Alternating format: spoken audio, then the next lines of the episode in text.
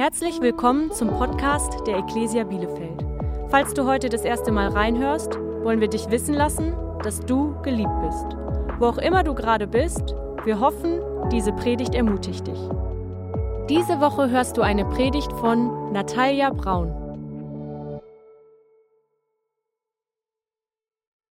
So cool, dass ihr heute hier seid und mit uns gemeinsam Gottesdienst feiert und wir gemeinsam Gottes Namen groß machen können. Falls du mich noch nicht kennst, mein Name ist Natalia Braun. Ich bin hier Teil des Lead-Teams in der Ecclesia und bin verantwortlich für unsere Dream-Teams und für unsere Dream-Team-Leiter. Freue mich sehr, heute äh, zu euch sprechen zu dürfen. Und ich wollte euch mal fragen, wie geht's euch mit unserer Predigtreihe? Geht's euch gut, ja? Okay, sehr gut. Wir haben uns die letzten sechs Wochen ähm, die sieben Cent Schreiben äh, von äh, äh, aus der Offenbarung angeguckt, wenn du so willst, quasi die sieben Briefe, die Jesus hat schreiben lassen an die Kirchen der damaligen Zeit. Ich weiß nicht, wie es dir damit gegangen ist. Ich habe für mich ganz viel Schwarzbrot mit nach Hause genommen, ganz viele Dinge, wo ich echt nach Hause gehen musste, nochmal beten, nochmal darüber nachdenken, was das für mein Leben konkret bedeutet. Und ich bin sehr, sehr ermutigt. Ich hoffe, dir geht das auch so. Aber ich sag dir ganz ehrlich, als ich vor ein paar Wochen erfahren habe, dass ich diese Predigtreihe heute quasi inoffiziell beenden darf, inoffiziell, inoffiziell. Deswegen, ähm, David hat es schon erwähnt, wir haben Du hast das sicher gemerkt. Du bist ja ein Fuchs, hast das gemerkt. Wir haben einen Brief übersprungen, den Brief an die Gemeinde in Smyrna. Das ist der Brief an die Gemeinde der verfolgten Christen. Und wir haben gedacht, hey, nächste Woche ist Markus Rode da und er wird ganz sicher über die verfolgten Christen weltweit sprechen. Deswegen skippen wir dieses Thema und lassen das bei ihm. Aber inoffiziell endet diese Predigtreihe heute. Und als ich das vor ein paar Wochen erfahren habe, habe ich richtig geschwitzt. Ich habe richtig angefangen zu schwitzen, okay? Und an dieser Stelle ganz lieben Gruß äh, von Krille und von Karen. Äh, die sind noch in Quarantäne. Wer, äh, Krille wäre eigentlich heute in Frankfurt gewesen, in der Ecclesia Frankfurt. So ist es jetzt leider gekommen. Ähm, aber jetzt, wo der Pastor mal nicht da ist, okay, können wir jetzt hier mal ganz offen reden, ja? Also ich muss euch das echt sagen, die Offenbarung ist das absolute Lieblingsthema von Krille, ja. Also für ihn wäre das super easy und leicht, den ganzen Tag im Büro uns voll zu labern und zu erzählen, was er alles weiß über die Offenbarung, was das alles bedeutet. Seht ihr das nicht? Und hier und keine Ahnung, so, ne? So ist er drauf. Er liebt dieses, er ist quasi ein Offenbarungshulk, okay, wenn man so will.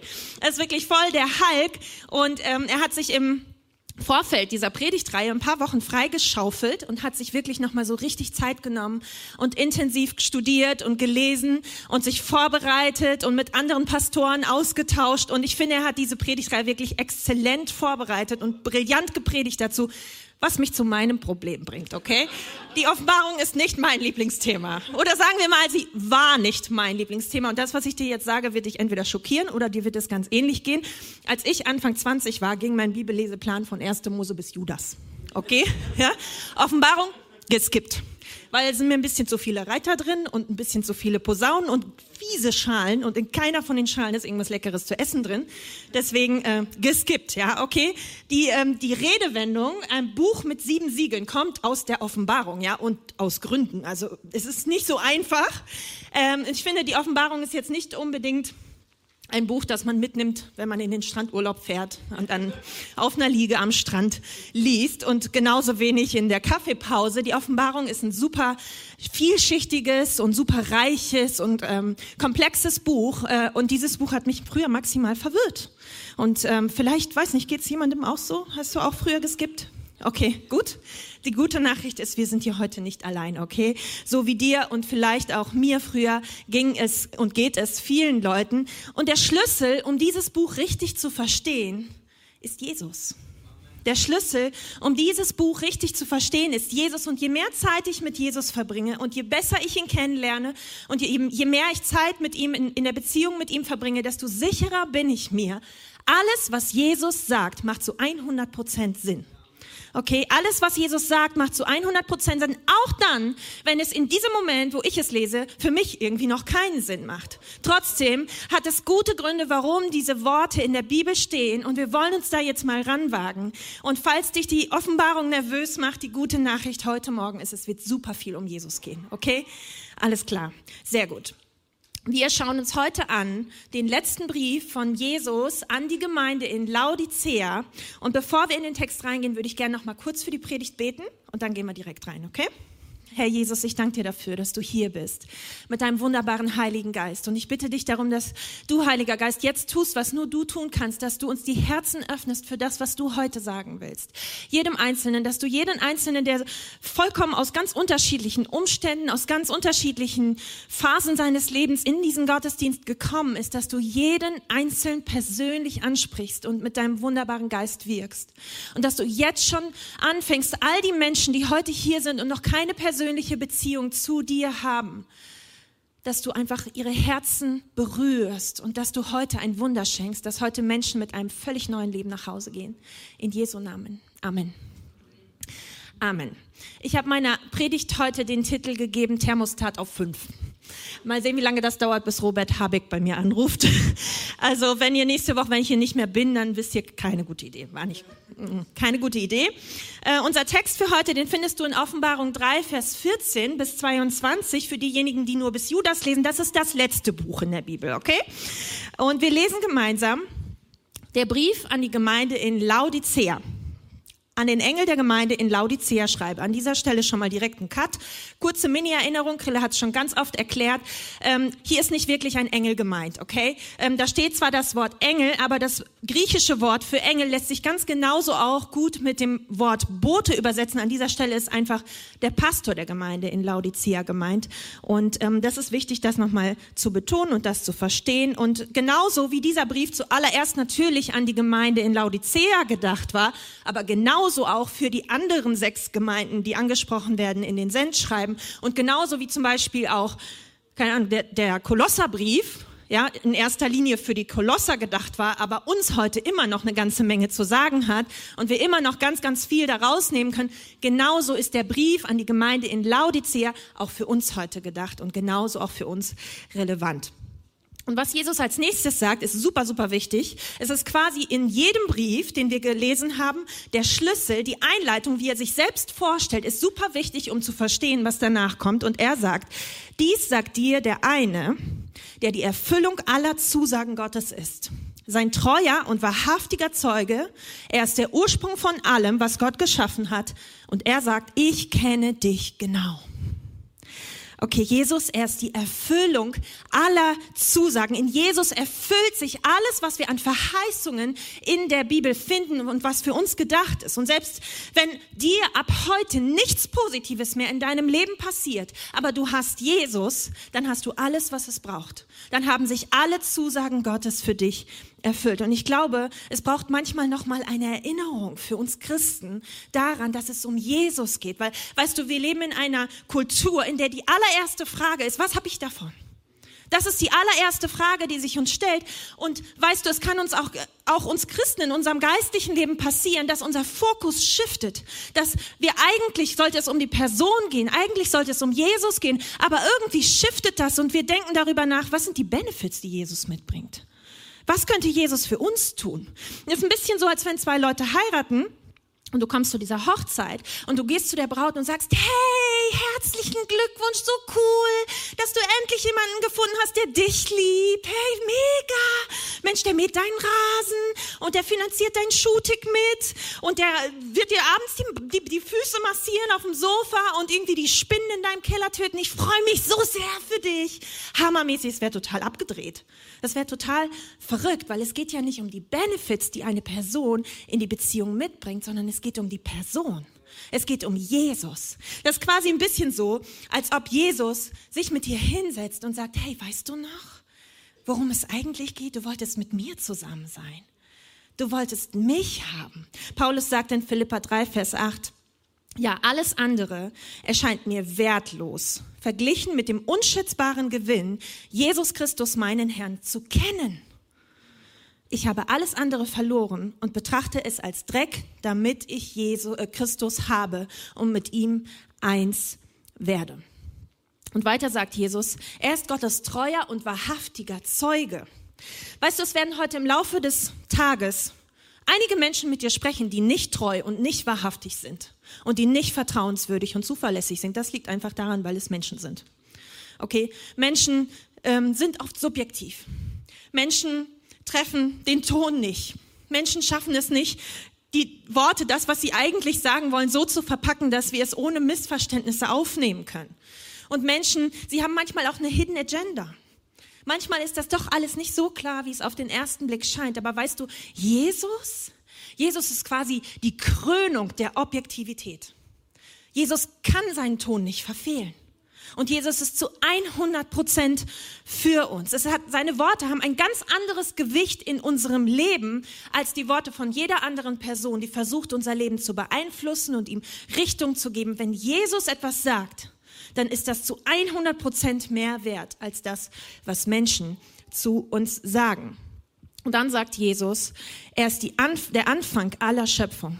Mit anderen Worten, du würdest gar nicht existieren, wenn es Jesus nicht gäbe. Und dieser, diese Person, dieser Sohn des höchsten Gottes, der alles geschaffen hat, der, für den wäre es ein leichtes, mich mit einem Schnippen zu vernichten, sobald ich den kleinsten Fehler mache. Er war bereit, den Preis zu bezahlen, damit ich frei von Anklage bin. Und er ist bereit, sich immer wieder mit mir hinzusetzen und geduldig zu sein und in mein Leben hineinzusprechen, weil er möchte, dass sich etwas verändert, weil er sich nach Beziehungen mit mir sehnt. Ich weiß nicht, was das mit dir macht, aber das ist, das ist, ich bin so ehrfürchtig davor. Ich bin so voller Staunen über den Charakter von Jesus. Ich kann das, manchmal geht das nicht in den Kopf rein. Weißt du, der Herr des Universums setzt dich mit uns hin und möchte mit uns sprechen. Verstehst du, was Jesus hier tut?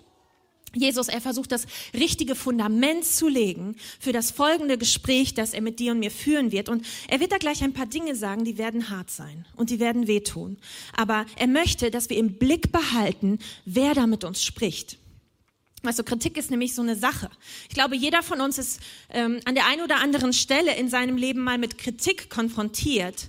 Und wir nehmen Kritik ganz, ganz unterschiedlich auf, je nachdem, welchen Absender diese Kritik hat. Weißt du, es kann zum Beispiel sein, dass sich jemand kritisiert, der dich eigentlich gar nicht so gut kennt. Sagen wir mal zum Beispiel eine Person aus dem Internet, geht ja heute sehr schnell. Ähm, so bei Insta oder so. Ne? Irgendjemand schreibt dich an, pumpt dich total an und das bringt uns voll auf die Palme. Das ärgert uns. Und ich glaube, der Grund, warum uns das so ärgert, ist, weil diese Person uns eigentlich gar nicht richtig kennt. Völlig andere Situation ist es, wenn wir uns mit jemandem hinsetzen, der total für uns ist, der uns total anfeuert, der uns ermutigt, der immer da war, der jeden Struggle in unserem Leben kennt. Und diese Person setzt sich dann mit uns hin und sagt, hey, mir ist da was aufgefallen. Können wir reden? Völlig andere Situation. Und jetzt geht's los und vertraue mir jetzt mal ein kleines bisschen mit dem Text. Ich sage dir jetzt mal, wo du Kreise machen kannst und später lösen wir das auf, okay? Wir lesen ich kenne dich genau und ich weiß alles, was du tust. Du bist weder kalt noch heiß. Mach mal deinen ersten Kreis um die Worte kalt noch heiß. Ach, wärst du doch das eine oder das andere. Aber du bist lau. Und deshalb werde ich dich ausspucken. Du bildest dir ein, ich bin reich und habe alles, was ich brauche. Mir fehlt es an nichts. Da machst du dir selbst etwas vor. Du merkst gar nicht, wie jämmerlich du in Wirklichkeit dran bist. Du bist arm, blind und nackt. Mach mal drei Kreise um die Worte arm, blind und nackt. Super wichtig, kommen wir gleich dazu. Ich rate dir, von mir Gold zu kaufen, das im Feuer gereinigt wurde.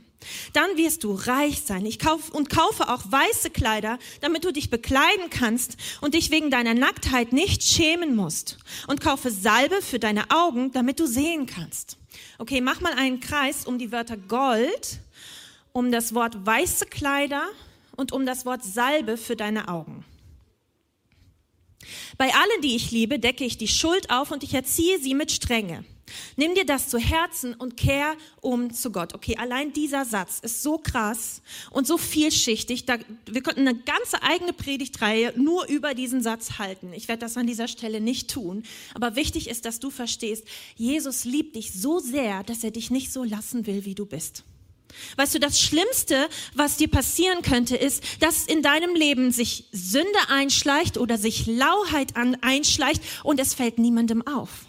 Weißt du wieso? Weil das was mit dir macht. Weil das etwas mit deiner Leidenschaft für Jesus macht, wenn die Dinge so bleiben, wie sie sind und niemand das anspricht. Und das ist, was Jesus hier sagen möchte. Und er sagt dann weiter, merkst du es denn nicht? Ich stehe vor der Tür und ich klopfe an. Wenn jemand mich rufen hört und die Tür öffnet, werde ich eintreten und wir werden miteinander essen. Wer durchhält und den Sieg erringt, wird mit mir auf meinem Thron sitzen, so wie auch ich mich als Sieger auf den Thron meines Vaters gesetzt habe. Wer Ohren hat, soll hören, was Gottes Geist den Gemeinden sagt. Okay, das ist unser Text für heute. Und dieser Text ist absolut mega und äh, super vielschichtig, aber ich glaube, damit wir diesen Text noch ein bisschen besser verstehen, braucht es ein bisschen mehr Kontext. Und die Gemeinde in Laodicea ist jetzt nicht das erste Mal, dass diese Gemeinde in der Bibel erwähnt wird. Sie wird ähm, vorher erwähnt, dass sie eine sehr enge Beziehung zu der Gemeinde der Kolosser hatte. Und das lesen wir im Kolosserbrief in Kapitel 4, Vers 16. Da schreibt Paulus, und wenn der Brief bei euch zu den Kolossern, wenn der Brief bei euch gelesen ist, so sorgt dafür, dass er auch in der Gemeinde der Laodicea gelesen wird und dass ihr auch den aus Laodicea lest. Okay, ganz offensichtlich hat es auch einen Brief an die Gemeinde in Laodicea von Paulus gegeben, aber dieser Brief ist verloren gegangen. Wir finden diesen Brief heute nicht mehr. Es ist nicht klar, wo dieser Brief abgeblieben ist. Ich weiß nicht, wieso dieser Brief es am Ende nicht in die Bibel geschafft hat. Keine Ahnung, vielleicht war Jesus sauer. Ich weiß es nicht. Jedenfalls ist dieser Brief nicht in der Bibel drin. Aber wir lesen, die Kolosser und die Laodicea waren dicke miteinander, sie hatten viel Gemeinschaft und sie lagen auch wenige Kilometer voneinander auseinander. Und ich habe dir heute eine Karte mitgebracht, die ist nicht so hübsch wie die von Krille, aber sie hilft uns. Und dann kannst du hier sehen, ähm, hier war Laodicea, hier war Kolosse und dann lag da noch eine andere Stadt ganz in der Nähe, die hieß Hierapolis. Und das ist wichtig für das, was Jesus als nächstes sagt. Jesus sagt nämlich, ich kenne dich genau und ich weiß alles, was du tust. Du bist weder kalt noch heiß. Und wenn du schon ein paar Jahre mit Jesus unterwegs bist, du wirst diese Aussage von Jesus kennen. Sie ist sehr, sehr bekannt, sehr, sehr berühmt. Aber ich glaube, wenn wir uns noch ein kleines bisschen mehr mit der geografischen Lage und auch mit dem historischen Kontext auseinandersetzen, werden wir noch besser verstehen, was Jesus hier eigentlich gemeint hat. Laodicea war nämlich die reichste der sieben ähm, Städte, die angesprochen wurden und angeschrieben wurden in äh, den sieben Sendschreiben. Und wir lesen, dass diese Stadt von sich selbst sagt in Vers 17, ich bin reich und ich habe alles, was ich brauche. Mir fehlt es an gar nichts. Und das war eine fette Lüge. Weil weißt du, es ist zwar wahr, dass diese Stadt superreich war. Sie war so reich, dass wir nachlesen können, es gab ein schweres Erdbeben in dieser Stadt. Und die Laodiceer waren imstande und in der Lage, aus ihren eigenen Rücklagen, aus dem, was sie an Gold, an Wertstoffen, an Baumaterialien einfach auf Halde liegen hatten, sich komplett selbst wieder aufzubauen. So reich war diese Stadt. Und trotzdem gab es eine Sache, eine sehr wichtige Sache, die dieser Stadt fehlte. Und das war Wasser. In dieser Stadt gab es kein Wasser und es finden sich, bei Ausgrabungen wurden gefunden Überreste von einem zehn Kilometer langen Aquädukt. Und dieser Aquädukt ähm, leitete Wasser aus Hieropolis und auch Wasser aus Kolossee nach Laodicea. Und jetzt ratet mal, wofür Hieropolis bekannt war. Hieropolis war bekannt für seine super heißen, wohlig warmen Thermalquellen. Und jetzt ratet mal, wofür, die Kolosser oder, die, oder Kolossee bekannt war, für seine super kalten, sprudelnden und erfrischenden Quellen. Aber bis das Wasser, das heiße Wasser aus Heropolis den weiten Weg nach Laodicea gekommen war, war es nicht mehr heiß, sondern es war lauwarm. Und bis das kalte, sprudelnde und erfrischende Wasser aus Kolosse den weiten Weg nach Laodicea gekommen war, war es nicht mehr kalt und kühl und erfrischend, sondern es war lauwarm. Und beide ähm, Wasser waren, weil es ein offener Kanal war, voll mit Schmutz und mit Sedimenten. Und auf der anderen, ja genau, und die Aussage dass, äh, von Jesus, dass Laodicea lauwarm war, hat für die Laodicea zu 100 Prozent Sinn gemacht. Das ist ungefähr so, als hätte Jesus uns Bielefeldern einen Brief geschrieben und hätte gesagt, hey, gibt es euch überhaupt, ja? Also jeder von uns, du musst kein Bielefelder sein, um diesen dämlichen Spruch zu kennen, dass es Jesus eigentlich gar nicht wirklich gibt. Ne? An der Stelle, wenn du ähm, glaubst, dass du mit diesem Spruch, mit diesem Witz einen originellen Witz gemacht hast, lass dir das sagen, es ist nicht witzig, okay? Jeder Bielefelder hat diesen Spruch schon 3570 Mal in seinem Leben gehört und es quillt uns aus den Ohren, bitte sag das nie wieder, okay? Aber so ungefähr kannst du dir das vorstellen. Für die Laodicea hat das komplett Sinn gemacht und Jesus sagt hier weiter, In Vers 15, ach wärst du doch das eine oder das andere, aber du bist lau und deshalb werde ich dich ausspucken. Was Jesus hier sagen will, ach, wärst du doch heiß oder wärst du wenigstens kalt, dann könnte man wenigstens irgendetwas mit dir anfangen. Wärst du heiß, dann wäre alles in Ordnung, dann wärst du leidenschaftlich für mich, dann könnte dich gar keiner davon, davon abhalten, über mich zu sprechen. Dann wäre alles gut. Oder wärst du wenigstens kalt, dann wäre wenigstens allen Beteiligten, inklusive dir selber, klar, dass was nicht in Ordnung ist dass du kalt bist, dass du fast tot bist und ich könnte dir helfen. Aber stattdessen bist du lauwarm. Du bist lauwarm.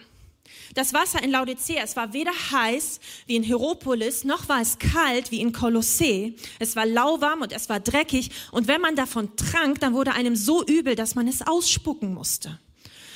Und das ist übrigens ein drastisches Wort, was an dieser Stelle steht, weil die deutsche Übersetzung übersetzt es hier mit ausspucken, aber eigentlich trifft es viel, viel eher hochwürgen oder erbrechen. Und weißt du, die Menschen in Laodicea, sie wollten ja nicht ursprünglich lauwarmes Wasser. Sie hatten ja nicht den Plan, oh, wir hätten gerne lauwarmes Wasser, sondern sie wollten das heiße Wasser aus Hieropolis und sie wollten das kalte Wasser aus Kolossee. Aber statt nach eigenen Quellen zu suchen oder sich wenigstens Brunnen zu graben, haben sie dieses Aquädukt gebaut und sie haben dieses Wasser den weiten Weg kommen lassen zu sich in die Stadt. Und bis es ankam, war es voll mit Sedimenten und es war lauwarm. Und ich glaube, das kann uns auch in unserem geistlichen Leben passieren. Ich glaube, wir planen das ja nicht, lauwarm zu werden. Aber es kann passieren, dass wir anfangen, unser Wasser, die, unsere Versorgung, die Quelle unseres Lebens von anderen zu leihen. Dass wir statt in eine eigene persönliche Beziehung mit Jesus zu investieren, uns nach geistlichem Zufüttern anderer sehen und uns davon abhängig machen.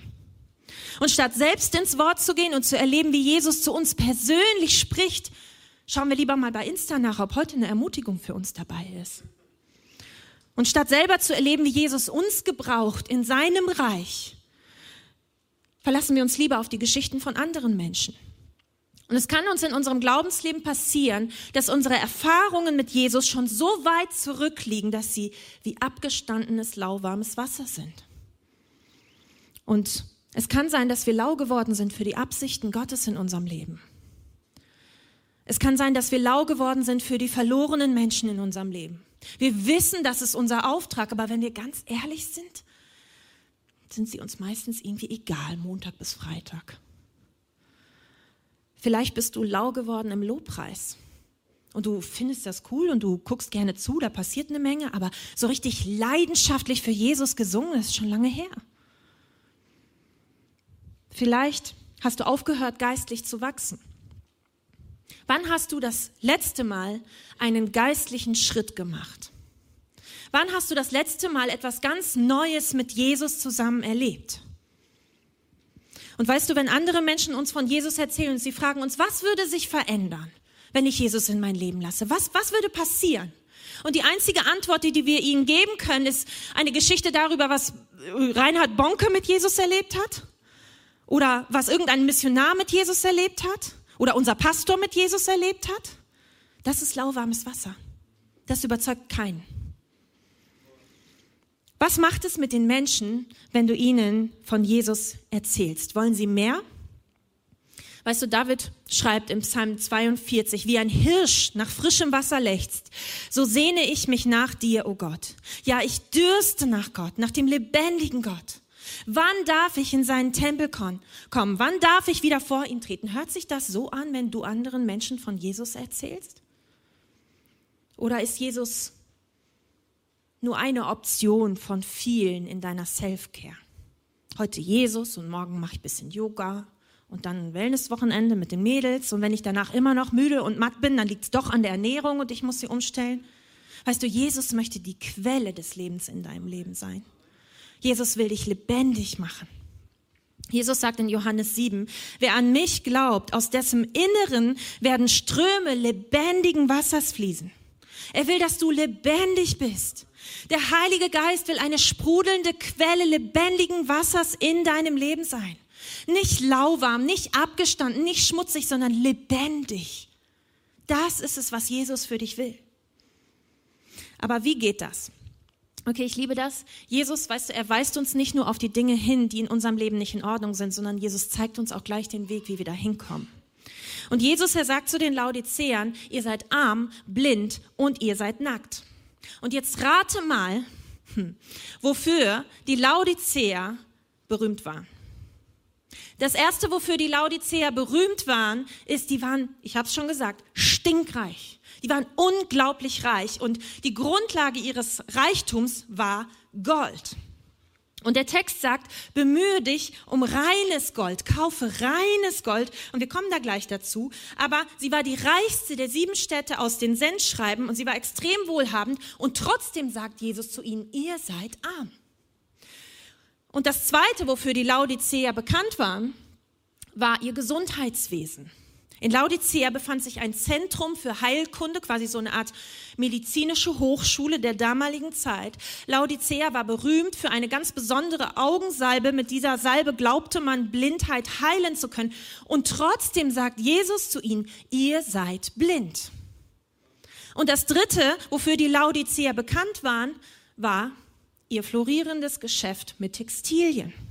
In Laodicea wuchs eine besondere Pflanzenart und mit dieser, mit der Wurzel von dieser Pflanze hat man einen ganz neuen und fortschrittlich leichten Weg gefunden, wie man weiße Wolle schwarz oder purpur färben konnte. Bisher kannte man das nur von der Purpurschnecke, super aufwendig und eklig, dieses, diesen Farbstoff zu gewinnen aus dieser Schnecke. Und plötzlich war da ein neuer Weg, der die gleichen schönen Farben und die gleichen Ergebnisse lieferte. Man sagt, Kleopatra holte ihre Stoffe aus Laodicea und Trotzdem sagt Jesus zu dieser ähm, Kirche, ihr seid nackt. Okay, jetzt habe ich eine Frage an dich. Glaubst du, Jesus wusste das alles? Ja. Klar sagte, klar wusste Jesus das alles und trotzdem sagt er, ihr seid arm, blind und nackt. Es kann hier also nicht wirklich um irdischen Reichtum, um irdische Gesundheit oder um irgendwelche Klamotten gehen. Was Jesus hier sagt, und was er meint, was der Schlüssel dafür ist, um deine Lauheit loszuwerden, um die Temperatur deines geistlichen Lebens aufzudrehen, quasi dein Thermostat des Glaubens auf fünf zu drehen, ist geistlicher Reichtum, geistliche Gesundheit und geistliche Kleidung. Und da gehen wir jetzt drauf ein, darum soll es uns jetzt heute gehen. Wir schauen uns an, Jesus möchte, dass wir wieder heiß werden für ihn. Und er gibt uns einen wunderbaren Schlüssel dafür und wir wollen uns gemeinsam anschauen, wie erhöhe ich die Temperatur meines Glaubens.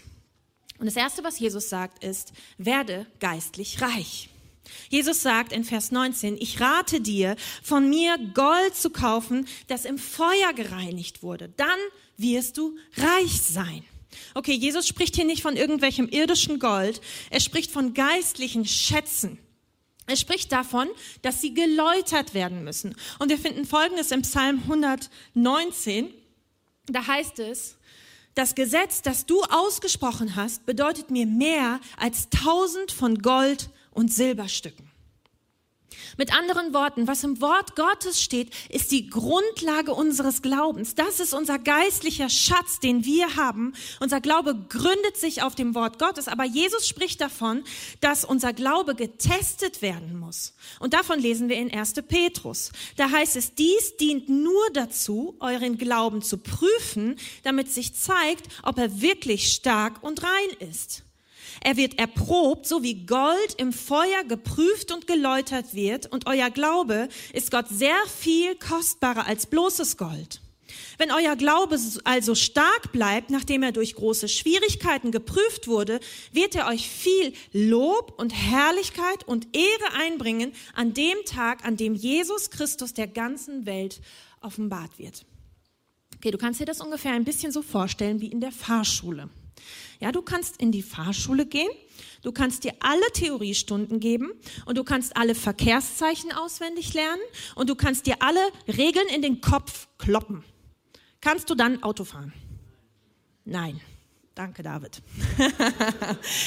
du kannst dann nicht Auto fahren. Es ist super wichtig, dass du die Regeln kennst. Okay, komm nicht auf die Idee, ohne Theorie einfach in ein Auto zu steigen. Bitte nicht. Es ist super wichtig, dass du die Regeln kennst und dass du weißt, was diese ganzen verrückten Schilder alle bedeuten. Aber es braucht den Praxistest.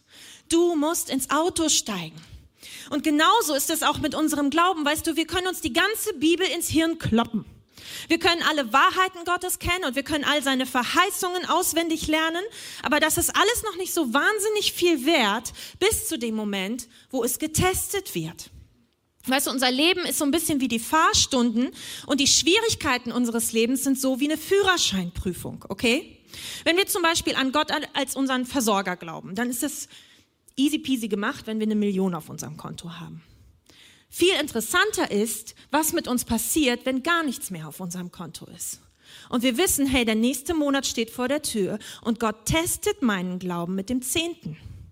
Und wenn ich dann erlebe, dass ich den Zehnten trotzdem gebe, obwohl rein rechnerisch das Geld einfach zu knapp ist und es einfach nicht reichen wird, und dann erlebe, dass es doch gereicht hat oder dass Gott mich sogar übernatürlich versorgt hat, weißt du, was das dann ist? Dann ist das keine theoretische Glaubensgrundlage mehr, sondern dann hast du praktisch erlebt und erfahren, dass das, was in der Bibel steht, die Verheißung, die Gott gibt und die auf dem Zehnten liegt, absolut wahr ist. Und das kann dir keiner mehr wegnehmen. Das ist ein Schatz, der ist sicher vor Rost und vor Motten und allem Möglichen. Diesen Schatz kann dir niemand mehr wegnehmen und dieser Schatz macht etwas mit dir. Er gibt dir Sicherheit im Wesen Gottes. Und wichtig ist dabei, dass du verstehst, ein Fahrlehrer wird dich nicht zur Prüfung zulassen, wenn er nicht glaubt, dass du auch bereit bist.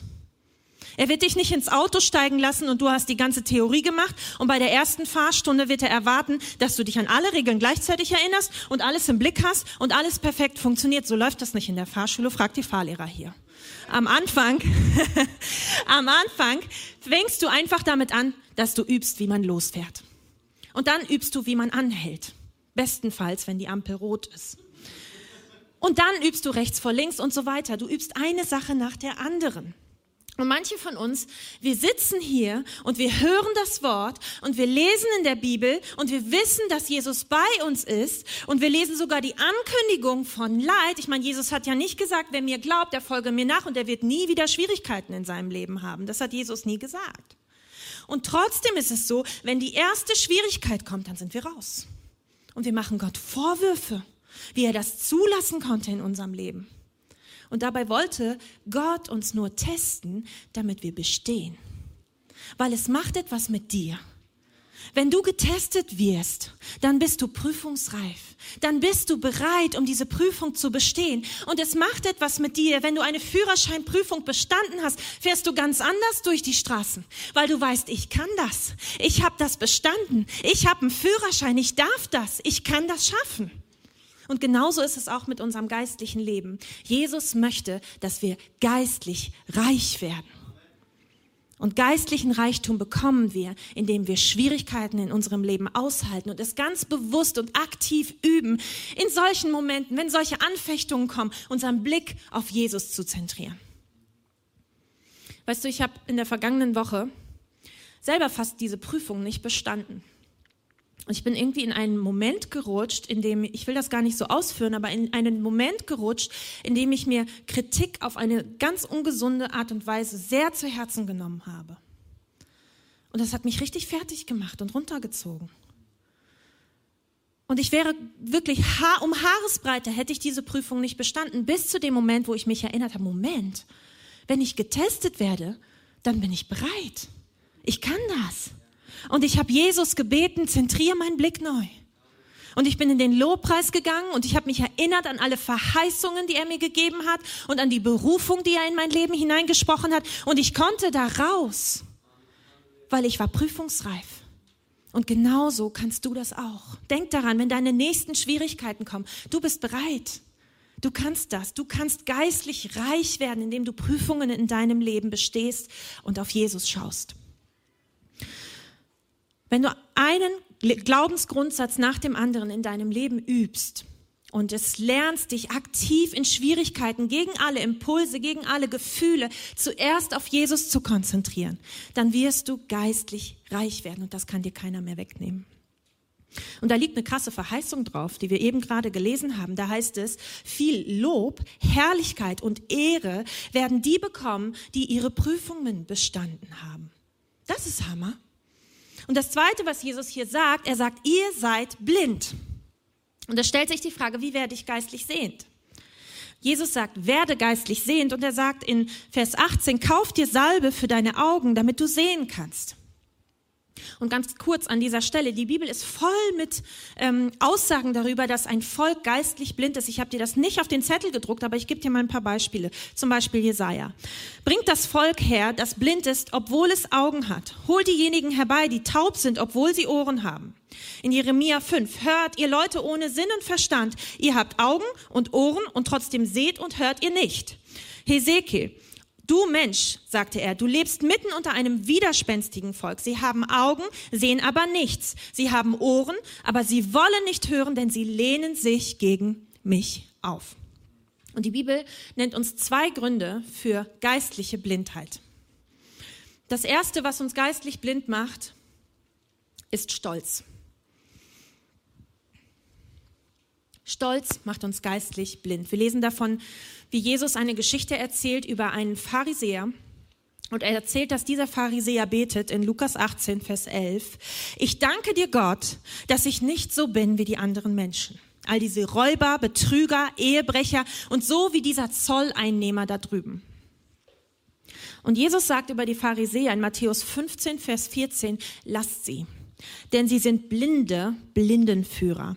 Und wenn ein Blinder einen anderen Blinden führt, werden beide in die nächste Grube fallen. Und das machen genauso auch die Laodicea in ihrer Gemeinde. Jesus sagt nämlich über sie in Vers 17, du bildest dir ein, ich bin reich und ich habe alles, was ich brauche. Mir fehlt es an gar nichts. Und vielleicht sitzt du heute hier und du denkst dir, diese Predigt ist nicht für mich. Bei mir ist alles gut. Weißt du, das kann sein, aber es kann sein, dass das genau der Kern von Lauheit ist. Dass wir glauben, es ist doch alles gut. Es ist ein bisschen so, wie wenn wir uns einen richtig heißen Kaffee machen. Ich weiß, es sitzen einige Leute hier, die haben da so ein kleines Ding. Ja, das ist so ein bisschen, der muss heiß sein, okay? So wie mein Mann, der äh, wärmt sich seine Tasse immer auf äh, die Oberflächentemperatur der Sonne auf, damit der Kaffee da reinkommt, okay? Und dann lassen wir diesen Kaffee nur mal eben fünf Minuten stehen und machen kurz was anderes. Und dann kommen wir zu diesem Kaffee zurück und wir probieren diesen Kaffee und irgendwie schmeckt dieser Kaffee nicht mehr gut. Irgendwie ist dieser Kaffee lauwarm mit der Tendenz zu kalt. Und vielleicht sitzt du heute hier und denkst, na ja, okay, vielleicht ist meine Temperatur so ein bisschen runtergegangen, aber die Tendenz ist immer noch warm. Weißt du, Jesus will keine Tendenzen. Jesus will, dass du 100 Prozent gehst. Jesus will, dass du wie ein Feuer bist, das niemand ausmachen kann. Dass du für ihn brennst, dass du ein, ein gefährliches und durchschlagendes Werkzeug in seinem Reich wirst. Jesus will, dass du heiß bist. Was kann man dagegen tun, wenn man kalt geworden ist? Was kann man dagegen tun, wenn man stolz geworden ist? David betet in Psalm 139, erforsche mich Gott und erkenne mein Herz. Prüfe mich und erkenne meine Gedanken. Mit anderen Worten, du kannst beten, zeig mir, wo ich blind bin. Zeig mir, wo ich an mir arbeiten muss. Zeig mir, wo ich angefangen habe, mich von dir zu entfernen. Zeig mir, wo meine Einstellung schlecht ist, wo mir Liebe fehlt, wo ich vielleicht mit zweierlei Maß messe bei anderen Menschen. Weißt du, dieses Gebet ist übelst krass, weil Gott lässt nicht lange auf seine Antwort warten, wenn du das betest. Ich glaube, du und ich, wir beide müssen uns einen Stift und einen Zettel holen, wenn Gott erstmal loslegt. Und der zweite Grund für geistliche Blindheit ist der falsche Fokus. Der falsche Fokus. Und davon lesen wir in 2. Könige in Kapitel 6. Wir lesen, dass Elisa und sein Diener Gehasi, sie sehen sich einer riesigen Streitmacht gegenüber. Die Syrer sind gekommen, um Elisa zu töten. Und Gehasi, der Diener von Elisa, er gerät total in Panik. Und dann lesen wir, dass Elisa sagt, hab keine Angst, sagte Elisa. Denn es sind mehr auf unserer Seite als auf ihrer Seite. Ganz offensichtlich sieht Elisa also völlig andere Dinge hier als sein Diener Gehasi. Und das ist ein bisschen so wie bei einer Kamera. Weißt du, du kannst eine Kamera benutzen und ein Bild machen und du kannst dabei den Fokus auf die Dinge vorne auf dem Bild legen. Dann sind die Dinge hinten im Bild verschwommen. Du kannst aber genauso den Fokus auch ändern und kannst ihn auf das Hintere im Bild legen, dann sind die Dinge vorne verschwommen. Und genauso ist das auch in unserem geistlichen Leben. Weißt du, es kann passieren, dass deine Probleme und deine Bedürfnisse und die dringenden Dinge, die erledigt werden wollen, in deinem Fokus nach vorne geraten und scharf werden und der Fokus auf die Dinge, die Gott wichtig sind, wird unscharf. Und manche von uns, wir sind blind geworden für das, wie, für den geistlichen Zustand, in dem wir uns befinden. Aber wenn wir uns umschauen, dann fällt uns auf, dass andere irgendwie leidenschaftlicher sind als wir. Und vielleicht hast du dir auch Erklärungen dafür zurechtgelegt. Wir sind ja brillant darin, uns Erklärungen dafür zurechtzulegen. Weißt du, wenn die meinen Terminkalender hätten, hm, oder wenn die den Stress auf meiner Arbeit hätten, wenn die Kinder hätten, wenn die meine Kinder hätten, ja, und wir legen uns Erklärungen zurecht, und das kann auch alles sein. Aber vielleicht ist es auch Zeit, Jesus zu fragen, kann es sein, dass ich lau geworden bin? Kann es sein, dass ich abgekühlt bin? in meiner Leidenschaft für dich? Ist es vielleicht Zeit, etwas zu verändern? Und du kannst das tun, was Elisa getan hat. Und davon lesen wir in 2. Könige 6, Vers 17. Er betete, Herr, öffne ihm die Augen und lass ihn sehen. Da öffnete der Herr dem Diener die Augen, und als er aufblickte, sah er, dass das Bergland um Elisa herum voll feuriger Pferde und Streitwagen war. Mit anderen Worten, du kannst beten, zeig mir, was du siehst, Jesus. Zeig mir, was du siehst. Ich will mit deinen Augen sehen, Jesus. Was ist dir wichtig? Wo braucht es meine besondere Aufmerksamkeit? Brich mein Herz für die Dinge, die dein Herz brechen. Zeig mir, was du hier tun willst in meinem Leben, in meiner Nachbarschaft, in Bielefeld, in Paderborn, in OWL. Zeig mir, was du tun willst. Setz meinen Fokus wieder richtig. Und Jesus sagt in Psalm 32, ich will dich unterweisen und dir den Weg zeigen, den du wandeln sollst. Ich will dich mit meinen Augen leiten. Mit anderen Worten, Jesus will, dass du lernst, so zu sehen, wie er sieht. Menschen so zu sehen, wie er sieht. Verlorene Menschen so zu sehen, wie er sie sieht. Schwierige Menschen so zu sehen, wie er sie sieht. Dein Auftrag sind die Menschen um dich herum. Du brauchst den richtigen Blick. Und Jesus möchte, dass du lernst, so zu sehen, wie er sieht. Und er gibt uns eine grandiose Verheißung. In 1. Korinther 2, Vers 9, du hast das nicht auf deinem Zettel, habe ich heute Nacht erst gekriegt. Was kein Auge je gesehen hat und kein Ohr je gehört hat, was keinem Menschen je in den Sinn kam, das hält Gott für diejenigen bereit, die ihn lieben. Und das will ich erleben. Ich will Dinge sehen, die noch nie ein Mensch vorher gesehen hat. Und wir können das erleben, wenn wir Jesus ganz vertrauen mit unserem Leben. Und wenn wir zurückkommen und die Temperatur auf fünf drehen. Jesus will, dass wir geistlich reich werden und er will, dass wir geistlich sehend werden. Und das Dritte, was Jesus zu den Laodiceern sagt, er sagt, ihr seid nackt. Ihr seid nackt. Okay, wie geht das? Was meint Jesus hier? Jesus sagt, wähle das passende Outfit. Okay, klingt ein bisschen crazy. Jesus ist nicht die Queen von England. Es geht hier nicht um Hut und Blazer oder irgendwie gesellschaftliche Normen, was jetzt angebracht ist oder nicht, sondern Jesus sagt in Vers 18 in der Offenbarung, und kaufe auch weiße Kleider, damit du dich bekleiden kannst und dich wegen deiner Nacktheit nicht schämen musst. Jesus spielt hier auf einen Vers aus Jesaja an, nämlich diesen in Jesaja 61, Vers 10 heißt es, ich will mich sehr im Herrn freuen, meine Seele soll über meinen Gott jubeln, denn er hat mir die Gewänder des Heils angezogen und mich in die Robe der Gerechtigkeit gekleidet. Okay, was bedeutet das hier? Die Bibel spricht hier davon, dass wir am Ende der Zeiten bei Jesus neue Kleidung bekommen werden. In Secharia 3, Vers 14 heißt es, schau, ich habe deine Schuld von dir genommen und ich werde dir Festkleider anlegen. Das ist das Gewand des Heils. Dieses Gewand bekommen wir aus Gnade von Jesus. Dieses Gewand können wir uns nicht kaufen. Das ist so wie der verlorene Sohn, der zu seinem Vater zurückbekommt und er kriegt das Festgewand übergeworfen, übergezogen. Dieses Gewand können wir uns nicht verdienen. Wir bekommen dieses Gewand aus Gnade. Jesus sichert uns das zu. Aber dann lesen wir in Offenbarung 19, Vers 7, was auch noch passieren wird, wenn Jesus wiederkommt. Da heißt es dann nämlich, seine Braut hat sich vorbereitet. Sie darf sich in strahlendes weißes Leinen kleiden, denn das strahlende Leinen steht für die guten Taten der Menschen, die zu Gott gehören.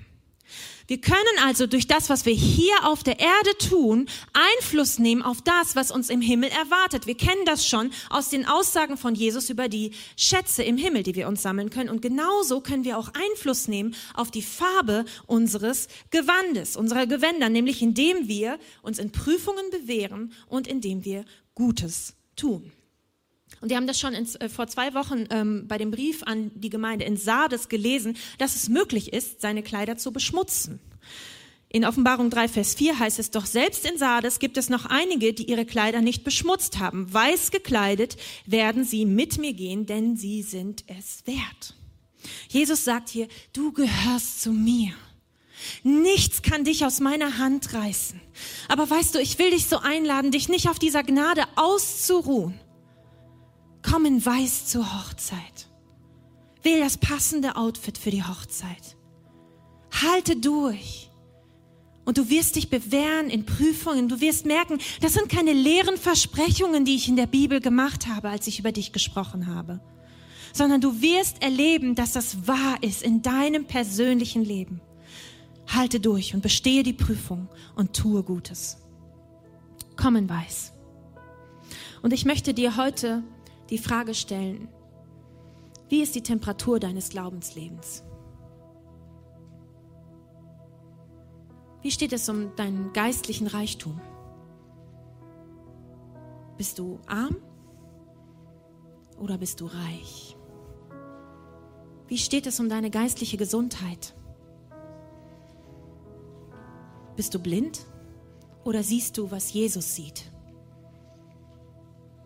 Und wie steht es um deine Gewänder? Kommst du in weiß zur Hochzeit oder schmutzig? Weißt du, wir sind jetzt am Ende der sieben Briefe angekommen.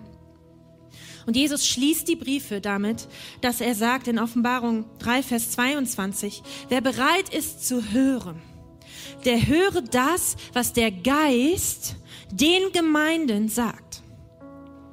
Und wir lernen zwei Dinge aus diesem Satz. Jesus sagt hier den Gemeinden. Weißt du, dieser Brief, er war nicht nur für die Laodicea bestimmt, sondern er war für alle Gemeinden, alle sieben Gemeinden bestimmt. Und das Zweite, was wir hier lesen, ist, und du denk daran, Jesus spricht hier, Jesus sagt das. Er sagt, höre, was der Geist den Gemeinden sagt. Hm? Aber Jesus spricht doch hier. Ja, Jesus spricht hier und er weiß ganz genau, dass das, was er sagt, aufgeschrieben wird und noch viele hundert Jahre, viele tausend Jahre später von vielen Christen auf der ganzen Welt gelesen wird und der Geist wird zu ihnen sprechen, was für ihr Leben relevant wird. Und genau das tut der Heilige Geist heute auch mit dir. Der Heilige Geist spricht heute zu dir. Dieser Brief ist für dich. Und dieses Wort gilt uns heute noch genauso wie damals an die Laodicea. Und Jesus, er sagt hier etwas ganz Besonderes. In Vers 20 sagt er, siehe, ich stehe vor der Tür und ich klopfe an. Wenn jemand mich rufen hört und die Tür öffnet, werde ich eintreten und wir werden miteinander essen. Weißt du, Jesus, der sich selbst vorstellt als die Person, der der Schlüssel zu allen Türen gegeben ist, der jede Tür öffnen könnte, der sich überall Zutritt verschaffen könnte. Er steht vor deiner Tür und er klopft an. Jesus wird sich niemandem aufdrängen. Jesus wird sich nicht mit Gewalt Zutritt verschaffen zu deinem Herzen. Er fragt dich, hey, ich will reinkommen. Und ich will wieder kraftvoll in dein Leben hineinsprechen.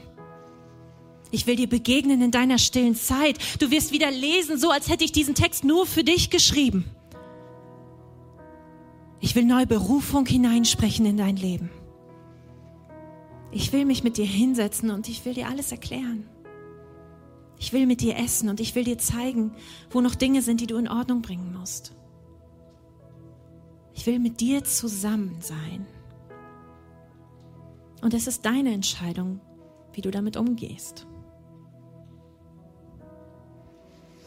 Und ich möchte an dieser Stelle nochmal darauf hinweisen, Jesus mag es nicht, wenn wir nicht ehrlich sind. Jesus mag es nicht, wenn wir so tun, als wäre alles in Ordnung in unserem geistlichen Leben.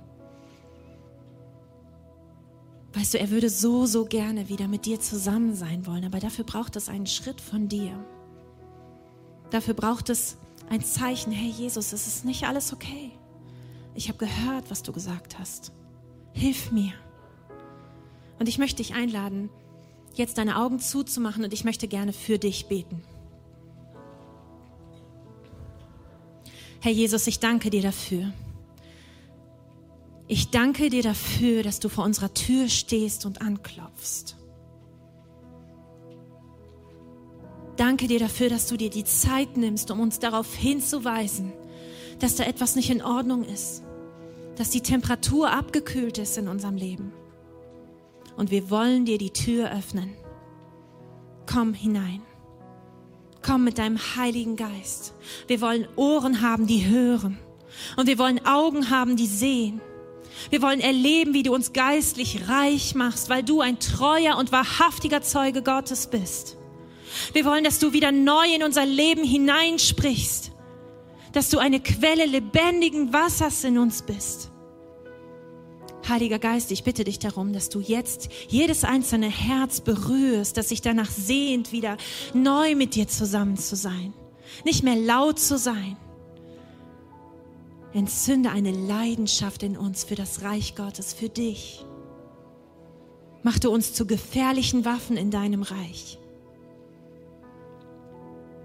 Und vielleicht sitzt du auch heute hier und dieses ganze Thema, die Offenbarung, das, was Jesus gesagt hat, das macht dich fertig. Und du bist unruhig. Weißt du, das könnte daran liegen, weil der Heilige Geist dich darauf hinweisen möchte, dass da etwas nicht in Ordnung ist zwischen dir und Jesus. Und vielleicht hörst du das heute, damit du endlich reinen Tisch mit Jesus machen kannst. Und ich möchte dich einladen, das jetzt auf eine ganz einfache Art und Weise zu erleben, indem du ein einfaches Gebet mit mir gemeinsam sprichst und Jesus die Tür deines Herzens öffnest. Starte deine Beziehung mit Jesus neu. Und dieses Gebet ist der Anfang, aber Jesus, er hat versprochen, dass er sich mit dir hinsetzen wird und dir alles erklären wird. Und deshalb lade ich dich ein, jetzt mit mir gemeinsam zu beten. Und alle anderen helfen uns, indem wir gemeinsam beten, Herr Jesus Christus. Danke, dass du am Kreuz für mich gestorben bist. Ich bringe dir alles, was mich von dir trennt. Werde du mein Retter. Werde du der Herr meines Lebens und der König meines Herzens.